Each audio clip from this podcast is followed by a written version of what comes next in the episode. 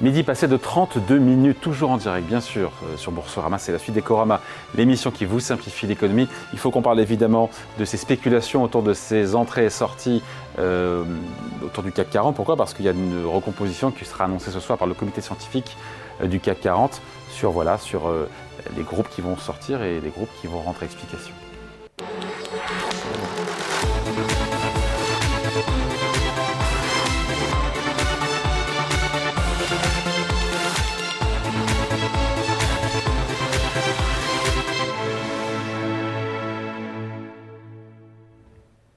Et c'est ce jeudi, après la clôture euh, du CAC 40, que la, composition euh, de l'indice parisien euh, sera amenée, a priori, à évoluer avec des sortants, évidemment, des entrants, des gagnants et possiblement des perdants. Bonjour Eric. Bonjour mon cher David. Eric Lewin, rédacteur en chef de publication Zagora. Euh, déjà, on rappelle que la composition du CAC 40 est revue chaque trimestre, euh, même si d'ailleurs ça ne débouche pas toujours sur des changements de composition ou de recomposition de l'indice. Expliquez-nous qui est ce, conseil scientifique du CAC 40. Bah écoutez, donc revue trimestrielle, ce sont des experts euh, triés sur le volet. On ne sait pas qui c'est. Hein. Ah, non, on ne sait pas qui c'est. A priori, le conseil scientifique des indices d'Euronext est indépendante euh, d'Euronext. Euh, a priori, donc on ne sait pas, c'est assez, mystérieux et comme vous, le disiez, c'est vrai que c'est a priori tous les trimestres, mais euh, ce n'est pas tous les trimestres puisque par exemple Edenred, c'est la dernière entrée en juin 2023 à la place de Vivendi. Mais avant, il y avait eu en septembre 2021 à la place d'Atos. Donc vous voyez que c'est pas tous les trimestres. Il y a une possibilité tous les trimestres, mais c'est pas tous les trimestres. Alors, quels sont les critères? Parce qu'évidemment, ce n'est pas, comme on dit, une note de gueule. Hein. Quels sont les critères qui déterminent cette composition du CAC 40 J'ai regardé un petit peu, évidemment, euh, la capitalisation boursière, le poids boursier, les volumes échangés. Expliquez-nous un petit peu quels sont les critères précis qui sont pris en compte. Alors, en fait, il y a deux critères très précis.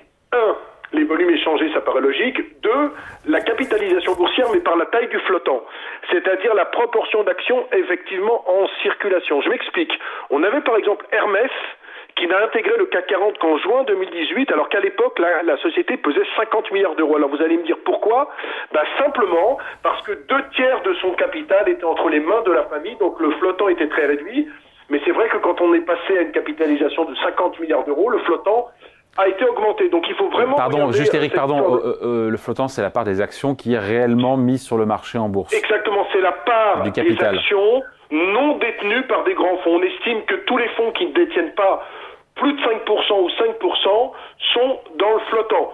C'est pour ça que vous avez des, vous avez des, des, sociétés extrêmement liquides qui peuvent justement intégrer le CAC 40, alors que dans le cas d'Hermès, qui aurait dû, de par sa capitalisation, intégrer le CAC 40 en 2012 ou en 2013, on a attendu que la capitalisation augmente et donc que le flottant augmente mécaniquement.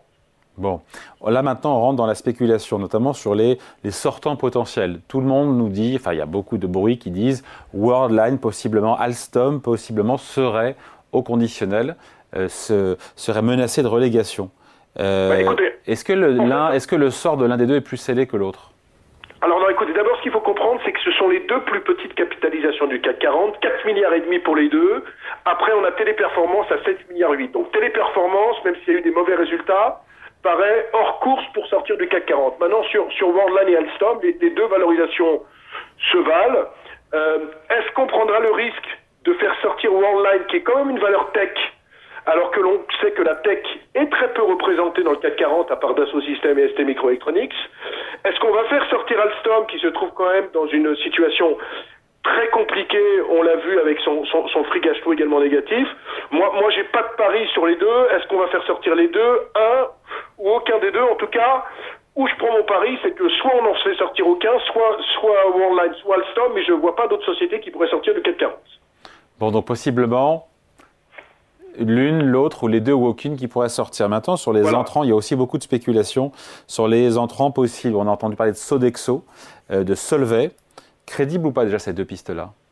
Alors, la problématique, si vous voulez, les, deux mieux placés, c'est Sodexo et Solvay. Pourquoi? Sodexo, 15 milliards d'euros, déjà présent dans le CAC 40 en 2016 et 2020. Solvay, la même chose, 11 milliards 7 de capitalisation. La problématique, c'est que ces deux sociétés sont engagées dans ce qu'on appelle un spin-off.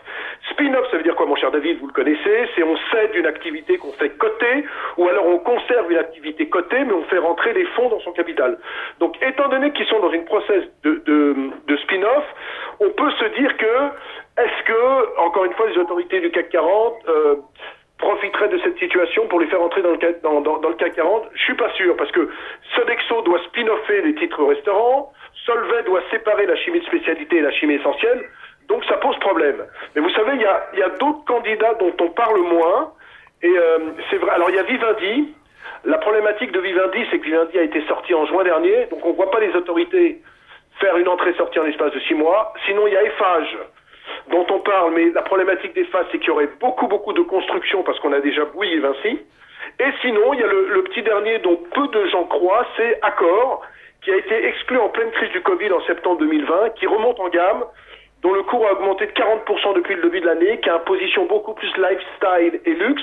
Donc ça pourrait être une hypothèse euh, extrêmement, extrêmement plausible. Je vois pas d'autres sociétés dans celles que je vous ai citées. Alors c'est vrai qu'on cite parfois Bureau Veritas, Ipsen, ADP, mais ça me paraît pas encore pour, euh, aujourd'hui. Donc je verrais bien euh, en entrée. Allez, moi, si je devais prendre un pari, peut-être peut-être Accor et peut-être Sodexo.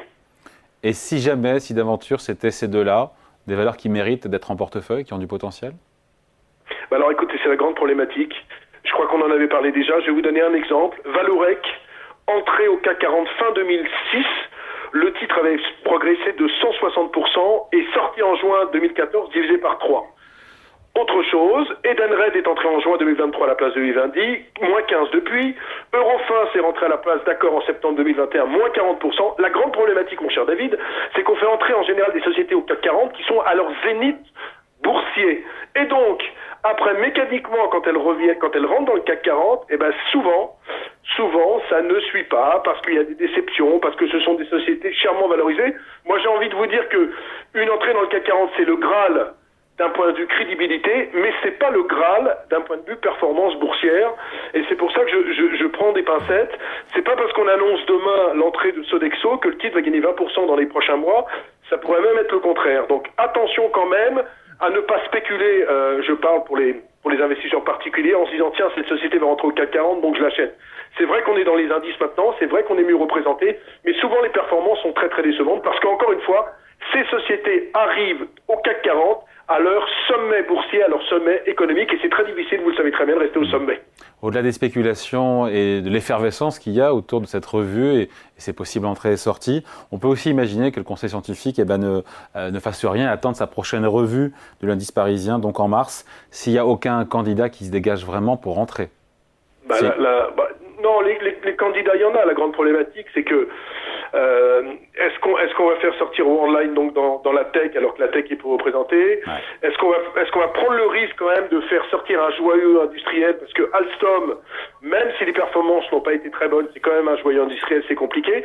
Alors si, il y a pas mal de candidats. Les candidats qu'on a qu'on a cités sont des candidats qui pourraient largement intégrer le, le, CAC 40 puisque je vous citais les capitalisations. Sodexo c'est 15 milliards, Solvay c'est 11 milliards 7, EFA c'est 9 milliards 4, Accor c'est 9 milliards. Donc ce sont quatre candidats crédibles. Maintenant, est-ce qu'on prendra le risque de faire sortir les autres? Je ne sais pas. Je ne sais pas. Moi, j'aimerais qu'on fasse rentrer mes, deux petits chouchous. J'aimerais qu'on fasse rentrer Sodexo et Accor.